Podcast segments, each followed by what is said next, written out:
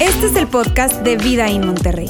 Nos alegra poder acompañarte durante los siguientes minutos con un contenido relevante, útil y práctico.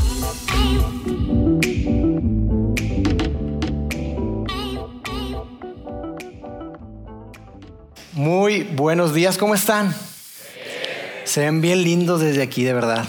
Qué gusto estar con ustedes. Miren, hoy estamos cerrando, terminando nuestra serie, navegando un cambio de rumbo, donde venimos hablando acerca de qué hacer cuando tú te das cuenta que, que vas por la dirección equivocada, por el camino equivocado. ¿Qué hacer cuando te das cuenta que tienes que cambiar de rumbo? Es de lo que hemos venido hablando y lo hemos hecho a través de la historia de un hombre llamado Jonás, que muchos de ustedes conocen, quizá de niño te, te contaron la historia de Jonás, y hemos venido hablando acerca de él, que, que él recibe un mensaje de parte de Dios y, y, este hombre decide escuchar el mensaje, pero decide caminar en dirección contraria a la que Dios le había dicho. Dios le dijo, quiero que vayas para acá y que des un mensaje, y él dice, yo me voy para acá y no voy a hacer lo que tú me estás diciendo. Entonces, Jonás recibe ese mensaje de parte de Dios y, decide desobedecer a Dios. Y por esa desobediencia, por prestarle poca o nula atención a lo que Dios estaba diciendo, es que él se ve envuelto en un montón de complicaciones donde entra en un barco y, hay una, una, gran tormenta que pone en peligro no solamente su vida, sino la vida de todas las personas que están a su alrededor. Porque eso es lo que normalmente pasa. Las decisiones que tú y yo tomamos, eh, tomamos no solamente nos impactan a nosotros, sino nos impactan a las personas que tenemos a nuestro alrededor. Entonces llega un momento en el que se levanta una gran tormenta, está en peligro la vida de Jonás y la gente que está ahí, pero nuestro compadre Jonás está dormido bajo cubierta y entonces tiene que llegar el capitán y tiene que llegar los marineros para decirle, ¡Hey! ¡Despierta! ¿Qué estás haciendo? ¿Qué onda contigo? Y decíamos que ese es el primer paso. Lo primero que tú tienes que hacer es despertar para cambiar de rumbo. Tú y yo tenemos que eh, asincerarnos y ser brutalmente honestos con nosotros mismos para saber por qué y en dónde estamos, o sea, en dónde nos encontramos. Y decíamos también que, que, bueno, que este hombre por diferentes circunstancias es lanzado fuera del barco eh, él les dice, ¿saben qué? Mire, la tormenta no se va a calmar a menos que me lancen. Y lo lanzan y entonces Dios provee un pez y se traga a Jonás. Y probablemente eso es lo que más conoces acerca de este hombre Jonás, que se lo tragó un pez. Y entonces se lo traga este animal marino que no sabemos si era una ballena o un tiburón o un megalodón o no sabemos qué era.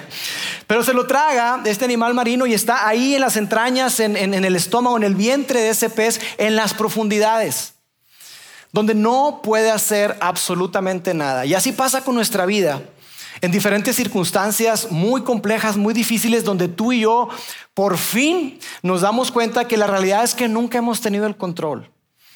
Y ahí está Jonás, sin tener el control, reflexionando cómo fue que llegó ahí y por qué diablos se le ocurrió desobedecer a Dios y, hacer lo contrario a lo que Dios le pidió. Entonces está ahí en las profundidades y Jonás clama a Dios y reflexiona en su vida.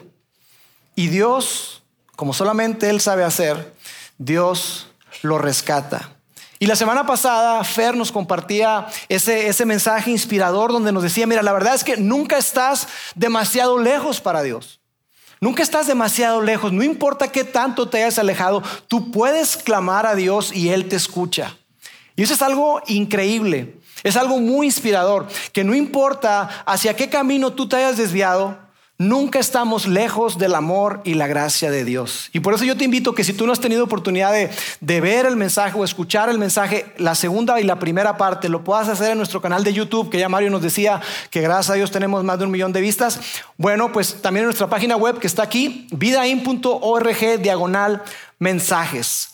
Ahí tú puedes escuchar y ver los mensajes que tenemos de esta serie y de las demás, de las demás series. Entonces, bueno, pues decíamos que, entonces llega, eh, llega eh, eh, el pez, se traga a Jonás, él clama a Dios y Dios lo escucha. Y ahí, ahí nos quedamos. Y la última parte del capítulo 2 de Jonás dice de la siguiente manera. Entonces el Señor dio orden al pez, así como le había dado orden de tragárselo, le dio orden y este vomitó a Jonás en tierra firme.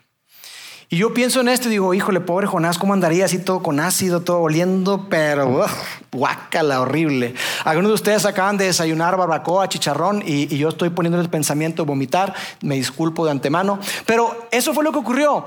El pez vomita a Jonás, me lo imagino ahí en tierra firme. Yo una vez estuve en un barco y me mareé demasiado, me la pasé vomitando. Cuando llegué, me la pasé besando la tierra y dije, gracias a Dios, tierra firme. Yo me imagino así a Jonás, llegó besando la tierra, dando gracias a Dios. Y yo me imagino que podemos pensar que Jonás, después de esa experiencia, es un hombre transformado. Que Jonás es otra persona con una, con una misión que cumplir y un mensaje que entregar. Ese es Jonás. Un hombre transformado que tiene una misión que cumplir, un mensaje que entregar y una gran seriedad y gran, eh, una gran determinación. Lo que tú y yo podemos aprender o ver a la luz de este texto, de que ese pez o ese animal vomita a Jonás, es que estarás de acuerdo conmigo en que Jonás recibió una segunda oportunidad. Dios le está dando a Jonás una segunda oportunidad. ¿Alguna vez has recibido una segunda oportunidad? Yo sí. La verdad es que hay muchas cosas en mi vida de las cuales me avergüenzo. Y, la verdad es que yo le doy muchas gracias a Dios por personas que han decidido, decidieron darme una segunda oportunidad. Y probablemente tú también. En la escuela, en la universidad, una materia, probablemente con una deuda que te cancelaron, te la perdonaron y te dieron una segunda oportunidad, quizá una relación, en tu matrimonio. Pero yo creo que todos nosotros, si somos honestos, podemos decir que, hemos recibido una segunda oportunidad y, la verdad es que a veces entregar o dar una segunda oportunidad no es nada fácil. Pero ¿sabes qué, qué llega junto con las segundas oportunidades? Normalmente, no digo que siempre y es regla, pero por lo general, junto con las segundas oportunidades llega algo que es esto, expectativas elevadas. Te entregaron una segunda oportunidad y entonces se espera algo de ti. Se espera que, que, esta vez sea diferente. Es más, se espera que no haya otra vez. Y se espera que tú te comportes de manera diferente. Se espera de ti que tú aprendas la lección de tal manera que tú subas de nivel. Que tú avances. Que tú puedas ser un mejor líder, un mejor esposo, un mejor padre, un mejor hijo. Se espera eso. Mira, eh, eh, después de lo, que, de lo que Jonás vivió, que fue una tormenta que fue lanzado fuera de la borda de, un barco, ser tragado por un pez, tú y yo pensaríamos que él aprendió la lección. Después de todo lo que él vivió, esperaríamos que, Jonás haya subido de nivel. Y de la gente que le gustan los videojuegos, eh, Mario Bros y todo eso, tú te das cuenta que, que estás en un nivel y, estás intentando, intentando y pierdes y pierdes y pierdes y pierdes y a veces hasta te empiezas a frustrar. Pero, pero ese perder te, de repente te ayuda a empezar a mejorar y mejorar hasta que subes de nivel, hasta que avanzas de nivel. Bueno, más o menos así yo me imagino a Jonás. Ha recibido diferentes experiencias, ha tenido diferentes experiencias que, que, lo colocan a él en una posición para que tú digas, yo creo que, que Jonás aprendió su lección y las cosas van a ser diferentes a partir de ahora un hombre iluminado, transformado, pero quiero que veamos qué fue lo que ocurrió. Y dice así, la palabra del Señor vino por segunda vez a Jonás.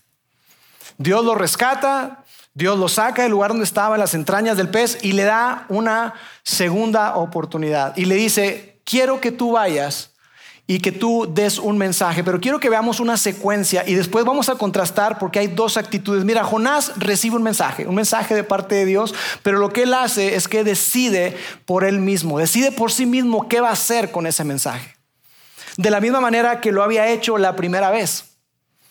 ya desde el capítulo primero, Dios le dio instrucciones muy claras y muy específicas a Jonás de qué quería que dijera, cómo lo dijera y a dónde quería que él se dirigiera. Pero Jonás dijo, no, no, no, no, no. Yo creo que yo sé lo que es mejor. Y lo mejor para mí, en lugar de ir a Nínive, yo me voy a ir a Tarsis. Y agarró en dirección contraria. Pero aquí está Jonás, que, que Dios le está dando una segunda oportunidad y recibe este mensaje, pero él decide por él qué es lo que va a hacer con lo que Dios le está entregando. Entonces, después de eso, dice lo siguiente, levántate, ve la gran ciudad de Nínive y entrega el mensaje que te he dado el mensaje que, te entregué desde un principio. Y sabes, la verdad es que el, mensaje que Dios le había dado a Jonás era un mensaje fuerte, un mensaje duro, un mensaje de juicio, donde le dice, mira, en pocas palabras Dios le dijo, mira, quiero que le digas a la ciudad de Nínive, hey, Ninivitas, no sé si se diga así, pero yo creo que sí. He visto su manera de vivir y estoy muy enojado con ustedes. Porque ustedes son una ciudad llena de maldad, llena de violencia, y ya me tienen hasta la coronilla. Y si ustedes no cambian su dirección, entonces ustedes van a ser destruidos, a menos que se arrepientan. Ese fue el mensaje que Dios le dio. Y Dios le dice, yo quiero que tú vayas y que les digas ese mensaje, porque ese era el rol y la responsabilidad de los profetas. Los profetas eran como el portavoz de Dios. Y los profetas de Israel cuando llegaban daban un mensaje y le decían al pueblo, ¿sabes qué? Van caminando en dirección contraria a la que Dios desea, a la que Dios quiere, a lo que Dios anhela para nosotros como sus pueblo, como sus hijos. Y ese era el rol y la responsabilidad que tenían los profetas en el pueblo de Israel. Ahora, yo quiero que, que tú y yo veamos de alguna manera, porque podemos juzgar muy prontamente a Jonás, pero quiero que veamos la, dimensión de la tarea que le estaba encargando Dios. Y para eso quiero que pongamos en perspectiva quién era la ciudad de Nínive. Era, era la capital del imperio neoasirio. Era la ciudad más importante del imperio más importante con el hombre más importante del planeta. Y eran malos, malos, malos. Y Dios lo manda ahí. Dice que, eh, en el Palacio Real había una, una, muralla que medía poco más de 12 kilómetros. Entonces era una ciudad tremenda, grande, con muchos recursos, prominente. Y ahí es a donde Dios lo manda. Entonces, Jonás recibe el mensaje de parte de Dios y dice esto, Jonás se fue internando en la ciudad y la recorrió todo un día. Nota importante, para recorrer la ciudad de Nínive se tardaba mucho más que un día, pero Jonás se internó y dice que la recorrió todo un día mientras proclamaba, dentro de 40 días Nínive será destruida. Dentro de 40 días Nínive será destruida. Y ya desde aquí tú y yo podríamos sospechar de que hay algo extraño en la actitud de Jonás. Hay algo extraño porque, porque después de que, de que Dios le da el mensaje, manda este mensaje duro, contundente, para que los lleves al arrepentimiento, la manera en que Jonás lo hace pareciera que fuera como tibia. Usó la palabra destrucción, pero fue un mensaje muy cortito. No pareciera como de un, de un eh, profeta, de un predicador apasionado, porque lo que está en juego es demasiado grande. Yo podría decir que le faltó punch a esa declaración de Jonás. Dentro de 40 días, Nínive será destruida. Y podríamos quizá también pensar y decir, y obviamente estoy especulando, en que él no hizo un llamado convincente al arrepentimiento. Eso no fue lo que hizo Jonás. Jonás se limitó a decir solamente lo que él pensaba que era lo mejor. Y lo dijo de una manera así muy, pero muy escueta. Jonás pudo haber haberse levantado y recorrer no un día, sino varios días y decir, hey, despierten, despierten, viene destrucción, ¿saben qué? Mire, aprendan de mí, déjame hablarte un poco de mí. Yo no escuché a Dios, yo desestimé a Dios y me fue como en feria. Así que yo tengo autoridad moral para decirte, no vale la pena enfrentarte a Dios, no vale la pena caminar en contra de los deseos de Dios, no vale la pena vivir contrario a lo que Dios desea para ti y para mí. Jonás pudo haber dicho eso. Pero fue un mensaje, un mini sermón. Él pudo haber dicho, sabe que aprendan de mí. Yo ignoré a Dios. Y de alguna forma yo podría decir que lo que vemos en Jonás, su actitud es esta. Jonás, su actitud es de hacer el mínimo esfuerzo. Lo mínimo indispensable, lo mínimo requerido. Esa es la actitud de Jonás.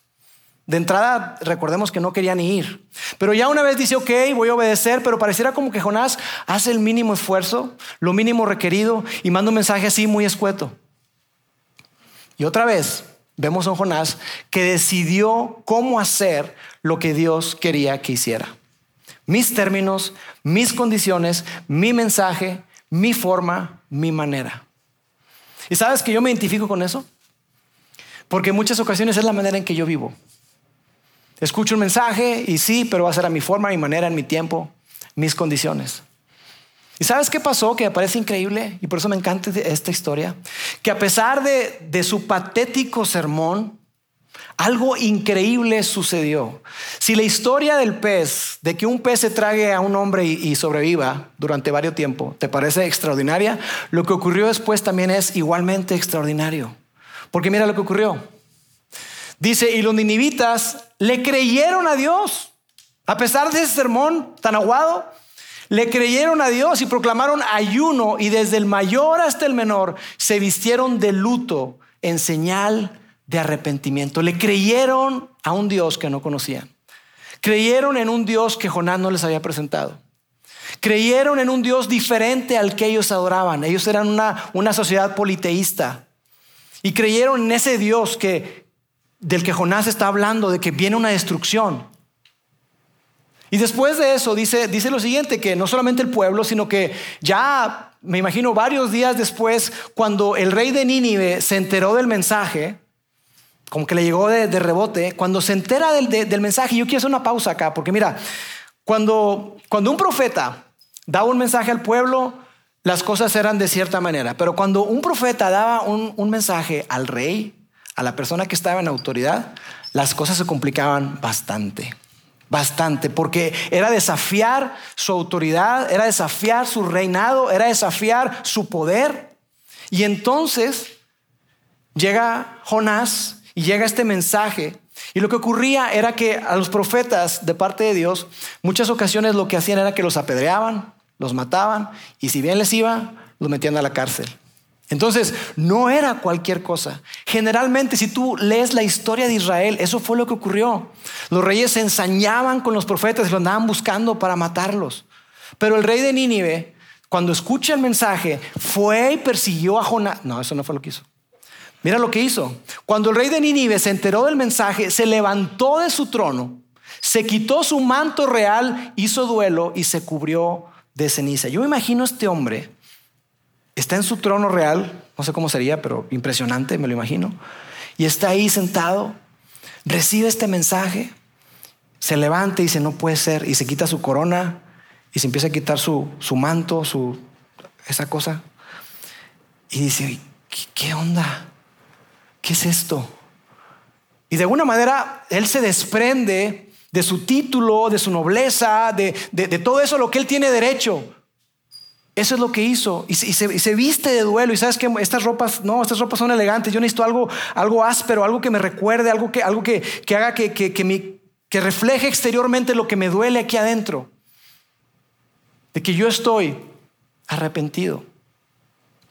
Yo estoy arrepentido y sabes que vemos una perspectiva y una actitud totalmente diferente a la que tuvo Jonás.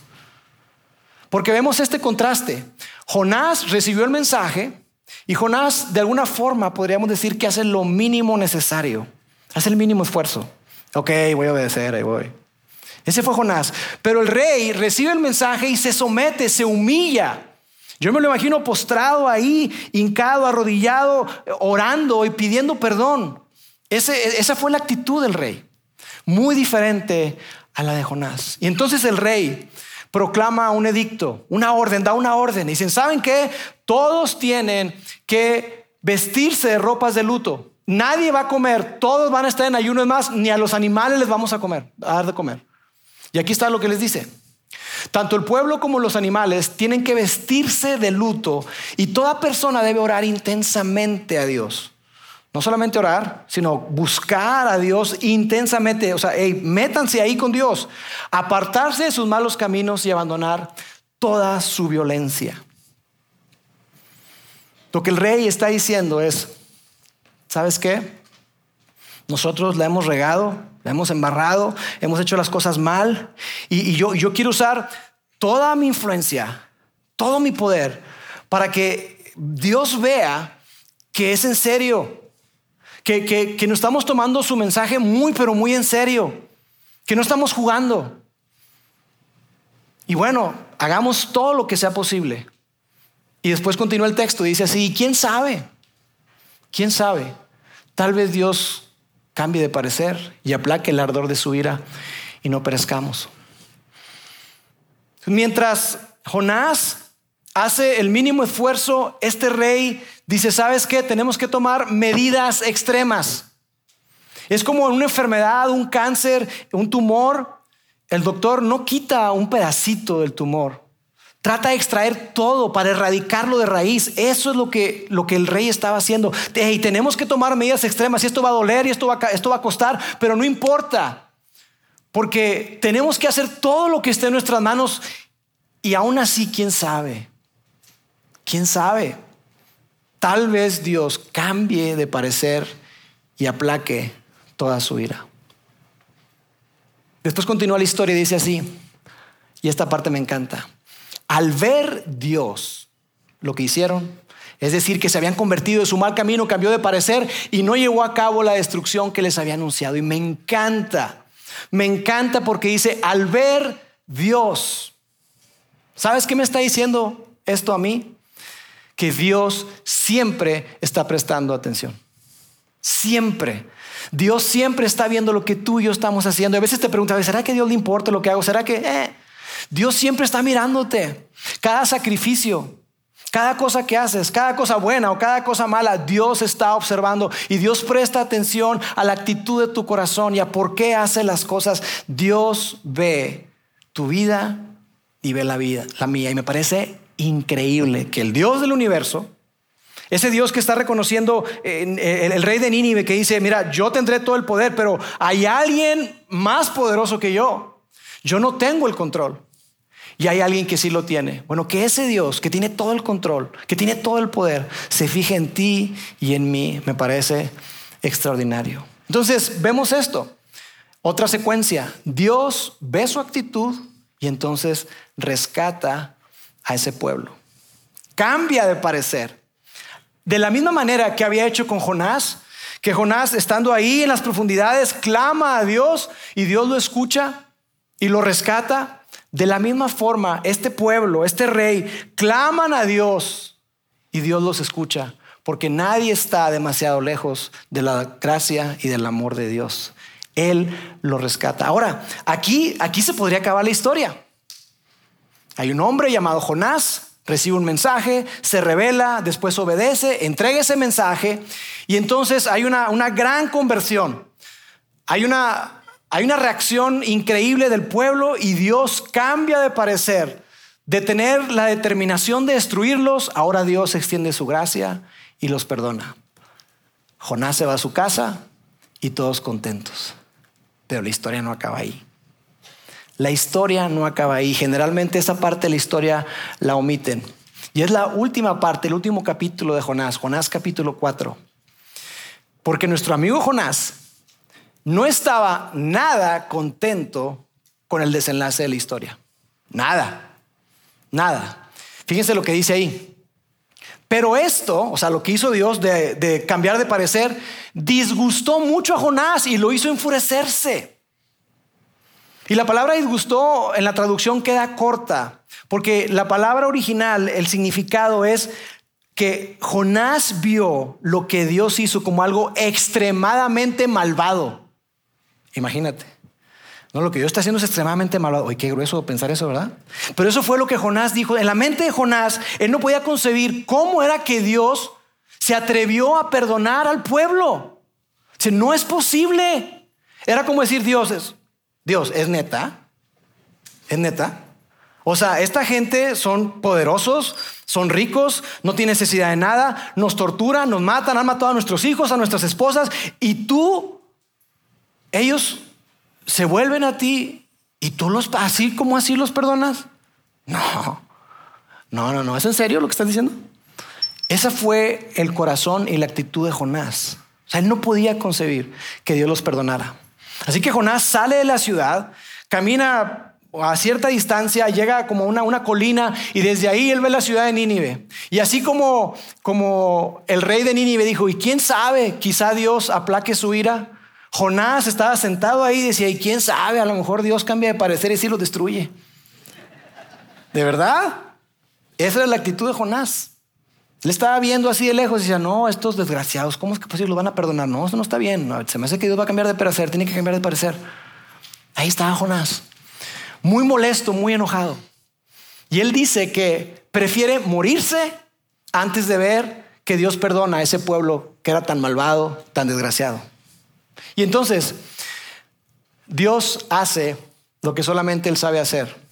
Y Él provee, porque siempre provee para nosotros, siempre nos da, siempre nos enseña. Y entonces mira lo que hace Dios. Me encanta su respuesta porque veo como una respuesta de un padre que es firme, pero a la vez es conducente y no deja de decir la verdad. Entonces le dice, yo me lo imagino así, no como que tienes razón, razón, así como enojado, sino más bien como que, oye, Jonás, tienes razón de enfurecerte tanto. O sea, ¿de verdad? ¿Estás molesto por esto?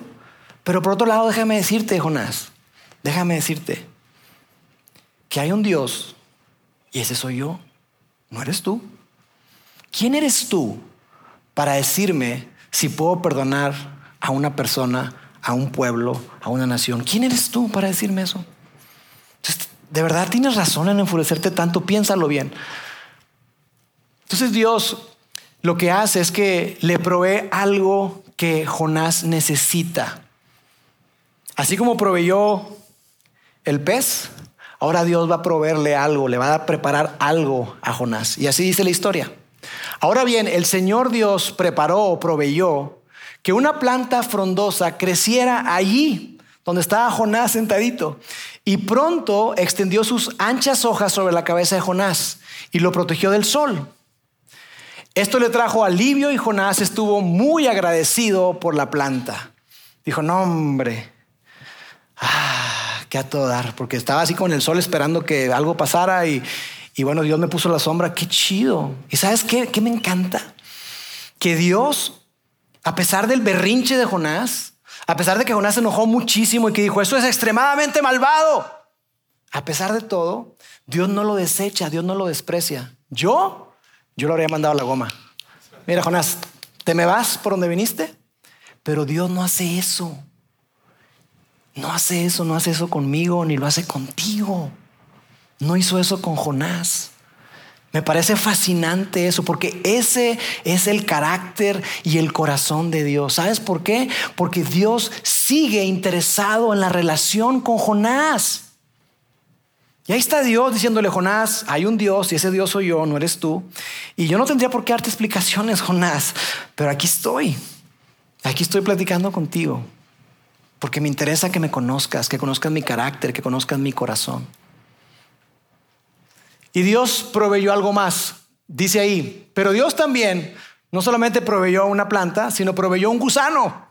Al amanecer el día siguiente, el gusano se comió el tallo de la planta, pobrecita.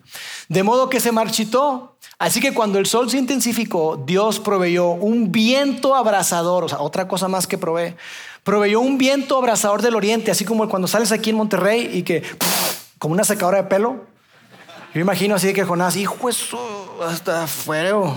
Entonces proveyó eso para que soplara sobre Jonás. El sol pegó sobre su cabeza hasta que se sintió tan débil, le dio un golpe de calor, que deseaba morirse y exclamó, es mejor morir que vivir así. Era como que medio dramático nuestro amigo Jonás, ¿verdad? Así que dice, ah, hace mucho calor, me quiero morir. Nah. Así estaba Jonás. Dijo, no, ¿sabes qué? Es que yo, yo no quiero vivir así. Y otra vez Dios, a través de, de esa provisión, Él le da una lección de amor y de gracia para que Él pudiera aprender y para que tú y yo podamos aprender. De alguna manera siento como que Dios está diciendo, Jonás, no aprendiste la primera vez, no aprendiste la segunda vez, te voy a dar algo más para que tú aprendas, te voy a dar una lección porque yo quiero que tú aprendas. Entonces, dice aquí el texto, entonces Dios dijo a Jonás, ¿te parece bien enojarte porque la planta murió? Y continúa. Mira esto, Dios provee la planta, provee, bueno, provee el, pez, la planta, el gusano, proveyó eh, el aire caliente, porque quiere darle a Jonás una gran lección. Dios ve la actitud de Jonás. Dios vio el corazón de Jonás. Dios vio lo que había dentro de Jonás. Dijo, ¿sabes qué? Tu actitud no es la mejor, Jonás. Tu actitud no es la correcta. Por lo tanto, yo te voy a dar y voy a preparar para ti una lección. Porque yo quiero que tú aprendas, porque yo quiero que tú eh, tengas una, conexión estrecha conmigo, porque yo quiero que tú veas que mi relación contigo para mí es muy importante. Y entonces dice esto, ¿sientes lástima? Continúa el texto, ¿sientes lástima por una planta? Jonás, ¿te sentiste mal porque había una plantita que te proveyó sombra, aunque tú no hiciste nada para que creciera? ¿Qué hiciste? Nada. Esa planta creció rápido y murió rápido. Dios le está diciendo, Jonás, tú tienes una lección que aprender. Y la lección es esta, que tú estás jugando un rol que no te corresponde. Tú estás haciéndole el papel de Dios. Pero ese no es tu rol, Jonás. Tú estás pensando en que tú sabes lo que es mejor para ti. Y tú sabes lo que es mejor para ese pueblo. Y tú sabes lo que es, lo, que es bueno y lo que es malo. Tú estás asumiendo el rol de Dios. Y ese rol no te corresponde. Solamente me corresponde a mí. Así que le dice Jonás, ¿tú estás triste de verdad? Y hasta dice, me quiero morir. ¿Por una planta? ¿Es en serio? Y entonces Dios le dice, bueno, tú sientes lástima por una planta que tú no tuviste nada que ver para que creciera. Y él dice, Dios le dice esto, ¿no he de apiadarme yo de Nínive, la gran ciudad en la que hay más de 120 mil personas? Y miren esto, no saben distinguir, no saben distinguir entre su derecha y su izquierda. Están confundidos. No saben para dónde van, están extraviados. Ellos piensan que van por un buen lugar, pero el camino que están siguiendo los va a llevar a la destrucción, Jonás. Y por eso te envié. No voy a sentir yo lástima, así como tú estás teniendo lástima por una planta. No voy a sentir yo compasión por toda esa gente, 120 mil personas que no saben distinguir entre su derecha y su izquierda. No saben distinguir entre lo que es bueno o es malo. Que piensan que todo es relativo como hoy en día, que no hay una verdad absoluta y que mi verdad es mi verdad y no importa lo que los demás piensen. No, no, no, ¿no te das cuenta de eso, Jonás? ¿No tendré yo compasión de esas personas que están perdidas, que están, que están confundidas?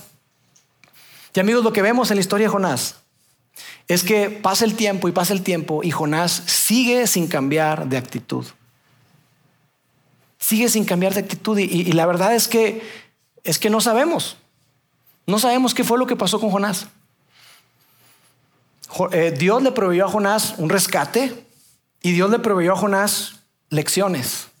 Un rescate cuando clamó a él, cuando se sometió a él y lecciones que Jonás pudo aprender.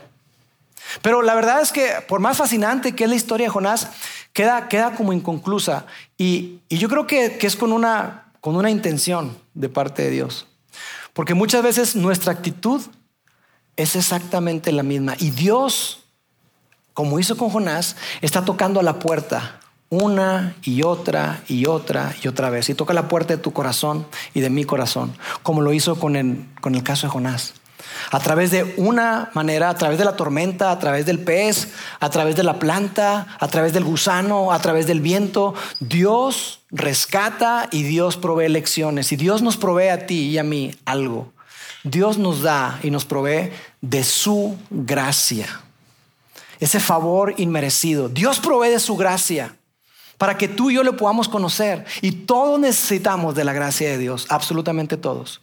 Y por su gracia, así como en el caso de Jonás, Dios provee oportunidades para ti hoy, a lo largo de tu vida y hoy, en este momento, en esta etapa, en esta situación en la que estás hoy, Tú puedes verla como una oportunidad de parte de Dios. ¿Para qué? Para que tú despiertes. ¡Ey! ¡Despierta! Dios provee oportunidades para que tú no solamente despiertes, sino que tú profundices y que tú puedas llegar a, esta, noción, a esta idea de decir, ¿sabes qué? Entiendo dónde estoy, entiendo por qué estoy aquí, algunas de las razones, pero yo necesito cambiar de rumbo. Dios te da oportunidades a ti y a mí que hagamos esto.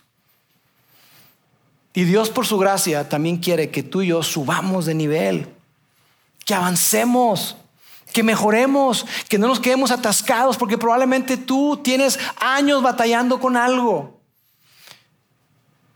Y de alguna manera parece como que da la vuelta y vuelves a caer en lo mismo y caer en lo mismo y caer en lo mismo. Entonces dice uno, oye, ¿de qué se trata? Yo he visto eso. Muchas personas comienzan el proceso. Y llega una palabra, llega alguien y entonces, ¡pa! Se despiertan. Y están conscientes y dicen, oye, oye, ¿qué onda? ¿Qué, está, ¿Por qué estoy aquí? Y empiezan a profundizar y a rascarle y van con psicólogos y van acá y van a una iglesia y se acercan y, y están descubriendo y dicen, ya sé, ya sé por qué estoy ahí. Ya sé lo que tengo que hacer, pero no lo hacen. Despiertan, profundizan, pero no suben de nivel. No subimos de nivel, nos quedamos atascados. Y lo que tú y yo necesitamos es algo que vemos en el rey y en el pueblo de Nínive, y es esto. Subir de nivel requiere rendirse. Para subir de nivel, para avanzar, para que tú puedas vencer eso que te tiene atorado, tú necesitas rendirte. Tú necesitas soltar. Tú necesitas rendirte. De otra manera, jamás, y escúchame bien, jamás cambiarás de rumbo. Y podrás tener la conciencia de dónde estás y podrás saber lo que tienes que hacer. Pero si tú no te rindes, nunca vas a poder avanzar al siguiente nivel. Te quedarás atorado y atorado y atorado y pareciera como un, un círculo vicioso. Jonás piensa que él sabe lo que es mejor para él y para los demás. Y yo me identifico tanto con eso. Porque a veces yo pienso, yo creo que yo sé lo que es mejor para mí y para los demás. Es que deberían de hacer esto, es que no debería vivir así, es que ¿por qué va a ese lugar? Es que pienso que yo sé lo que es mejor. Y no solamente de otros, sino de mí. Es que yo lo que tengo que hacer es esto. Yo sé que Dios me dice, pero mm, pues lo voy a considerar, voy a ver. Porque amigos, se requiere de una gran humildad para cambiar de rumbo. Una gran humildad. Someterte está conectado con la humildad y eso lo vimos en el rey de Nínive. Ahora, probablemente tú has escuchado como yo esta frase muchas veces que humildad no es pensar menos de ti, sino pensar menos en ti. Esta frase se la han atribuido a C.S. Lewis, pero en realidad no sabemos de quién es. Y es muy cierta, es una gran verdad. La humildad no es pensar menos eh, de ti, sino pensar menos en ti. Pero yo creo que, que va todavía más allá. Creo que, creo que es algo más profundo. Y yo creo que la humildad es pensar correctamente sobre ti. Pensar correctamente sobre ti. Sabes, hay un, hay un, eh, un rabino que dice que todos tenemos que tener, debemos, deberíamos de tener dos papelitos uno en cada bolsillo. En uno dice esto, yo soy polvo y al polvo voy a regresar, así que no te creas tanto. Y en el otro dice que yo soy hecho a imagen de Dios. Yo soy hecho a imagen de Dios. Yo soy criatura de Dios y tengo un diseño único de parte de Dios. Y hay una, palabra que, traducimos o que está traducida para la palabra humildad y la vamos a colocar aquí en pantalla y es esta. Es la palabra anaba, que está en el Antiguo Testamento. En el, en el, Antiguo Testamento encontramos mucho esta palabra para cuando se traduce o la traducimos nosotros como humildad. Y anaba, fíjate qué interesante, significa que tú y yo tenemos un lugar único y particular en el mundo. Fuimos diseñados y creados para ocupar un lugar único en el mundo. Nadie más puede ocupar ese lugar. Nadie más puede cumplir con el propósito por el cual tú fuiste creado. Nadie, solamente tú. Y amigos, esta palabra nos lleva a que tú y yo podamos crecer, a tener una perspectiva correcta de quién somos. Y cuando hacemos eso, entonces tú y yo renunciamos a cosas como esta. Es mi derecho, es mi vida. Yo sé cómo voy a vivir mi vida. Yo tengo el derecho de elegir cómo vivo. Cómo manejo mi sexualidad, cómo manejo mis finanzas, cómo manejo mi matrimonio, cómo manejo mi empresa, cómo trato a mis empleados, cómo, cómo tengo mi identidad. Yo tengo el derecho, que es mi vida.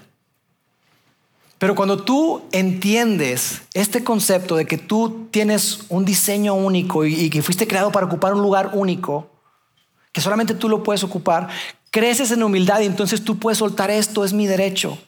También puedes soltar otra cosa, la necesidad de tener la razón. Es que tiene que ser a mi manera, en mi tiempo, a mi forma. Yo sé lo que hago, yo sé cómo lo hago y cuándo lo hago. Cuando tú y yo entendemos que fuimos creados por Dios y que Dios tiene un plan y un propósito específico para nosotros, renunciamos a nuestros derechos, entendemos que la vida no se trata nada más de nosotros, sino también de otras personas. Podemos soltar esta necesidad de tener siempre la razón y eso es cambiado por un deseo, un deseo por hacer lo que es correcto, por hacer lo que es mejor. Cuando tú y yo tenemos la humildad, cuando nos sometemos a Dios, podemos vivir de esta manera. Podemos hacer lo que es correcto. Y esa es la manera en que, en que Dios quiere que tú y yo vivamos. Y no sabemos qué fue lo que ocurrió con Jonás. La verdad no sabemos. No sabemos si Dios le dio más oportunidades. Yo quiero asumir que sí. No sabemos si pasó otra situación similar, así gruesa, en la que tuvo que ser rescatado. No sabemos. Pero sabes, Aquí la pregunta es, ¿qué haremos tú y yo cuando llegue la palabra de Dios a nuestra vida? A través de un mensaje, a través de un podcast, a través de leer la Biblia, a través de un amigo que está conectado con Dios y trae una palabra y te dice, hey, creo que tú vas por la dirección equivocada, aguas, necesitas cambiar de rumbo, ¿qué vas a hacer? ¿Qué vamos a hacer? Porque hay dos opciones. Tú y yo podemos ser tener la actitud de humillarnos, de someternos y ser rescatados. O podemos tener una actitud de orgullo. Es mi derecho. Yo sé lo que hago, es mi vida. Y entonces seguir caminando en esa dirección. Sea cual sea tu decisión, Dios va a proveer para ti. Dios va a proveer su gracia, su amor, porque Dios es un Dios misericordioso un Dios de segundas y terceras y cuartas oportunidades. Y Dios quiere que tú vuelvas a Él. Dios quiere que tú regreses a casa. Y Dios va a proveer para ti. Dios ya ha provisto para ti a través de la persona de Jesús. Dios, siendo Dios, se hizo hombre en la persona de Jesús para que a través de Él y de su amor y su sacrificio en la cruz, tú y yo podamos ser rescatados de las garras de la muerte y tener vida y vida en abundancia, vida eterna. Eso es lo que Dios hizo por ti y por mí. Pero Dios es tan bueno y tan paciente que te dice, aquí estoy con los brazos abiertos, ven a mí. Si tú decides regresar y estar ahí con Dios y aceptar su regalo, Él te va a rescatar. Si tú decides seguir caminando en otra dirección, Dios te va a proveer lecciones y lecciones y lecciones donde probablemente va a ser no el viento fuerte de una secadora de pelo, sino otra cosa más gruesa. Pero Dios lo hace porque nos ama. Dios quiere que vuelvas a Él. Y sabes que pienso también que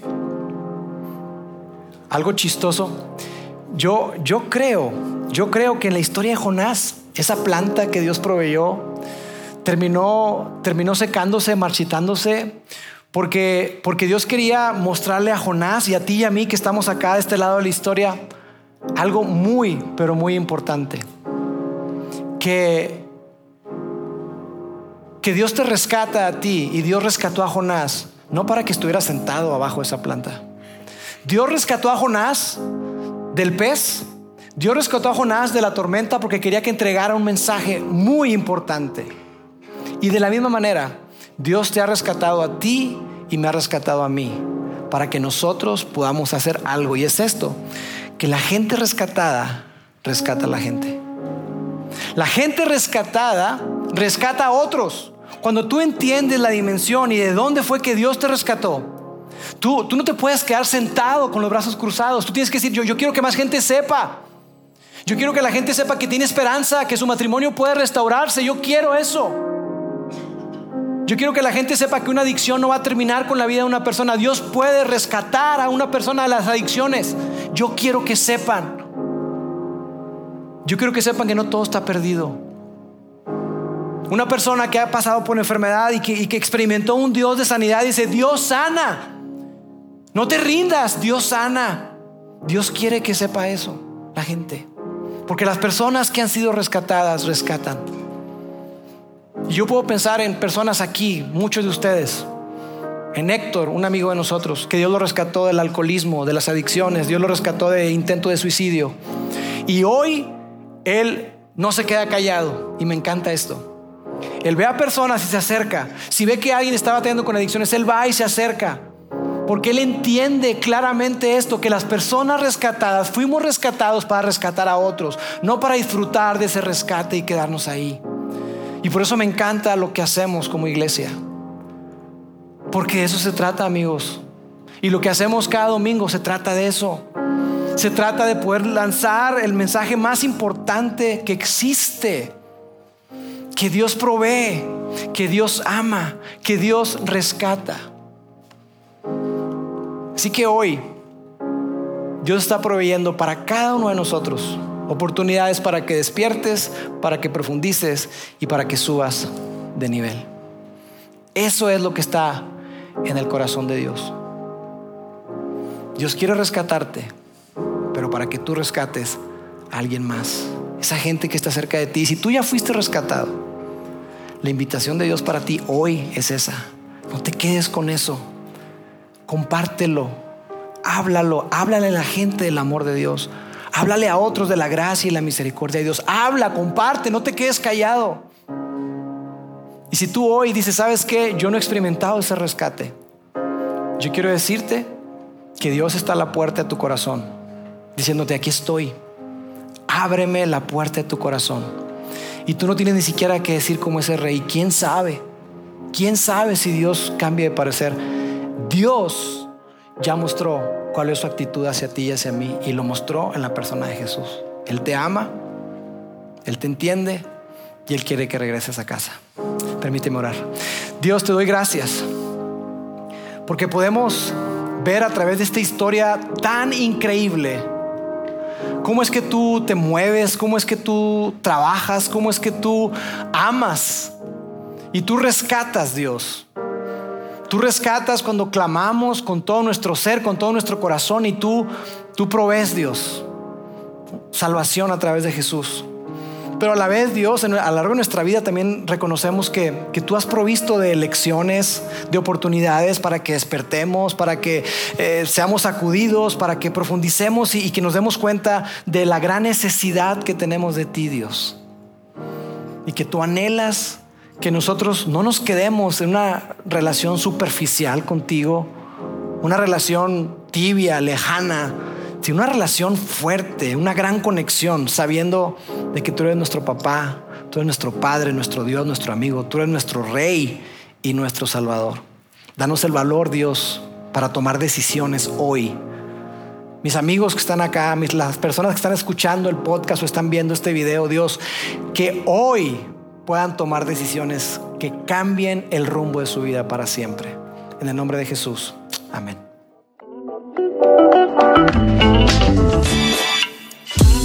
Sigue conectado a los contenidos de Vida en Monterrey a través de nuestro sitio web y de las redes sociales. Muy pronto estaremos de vuelta con un nuevo episodio.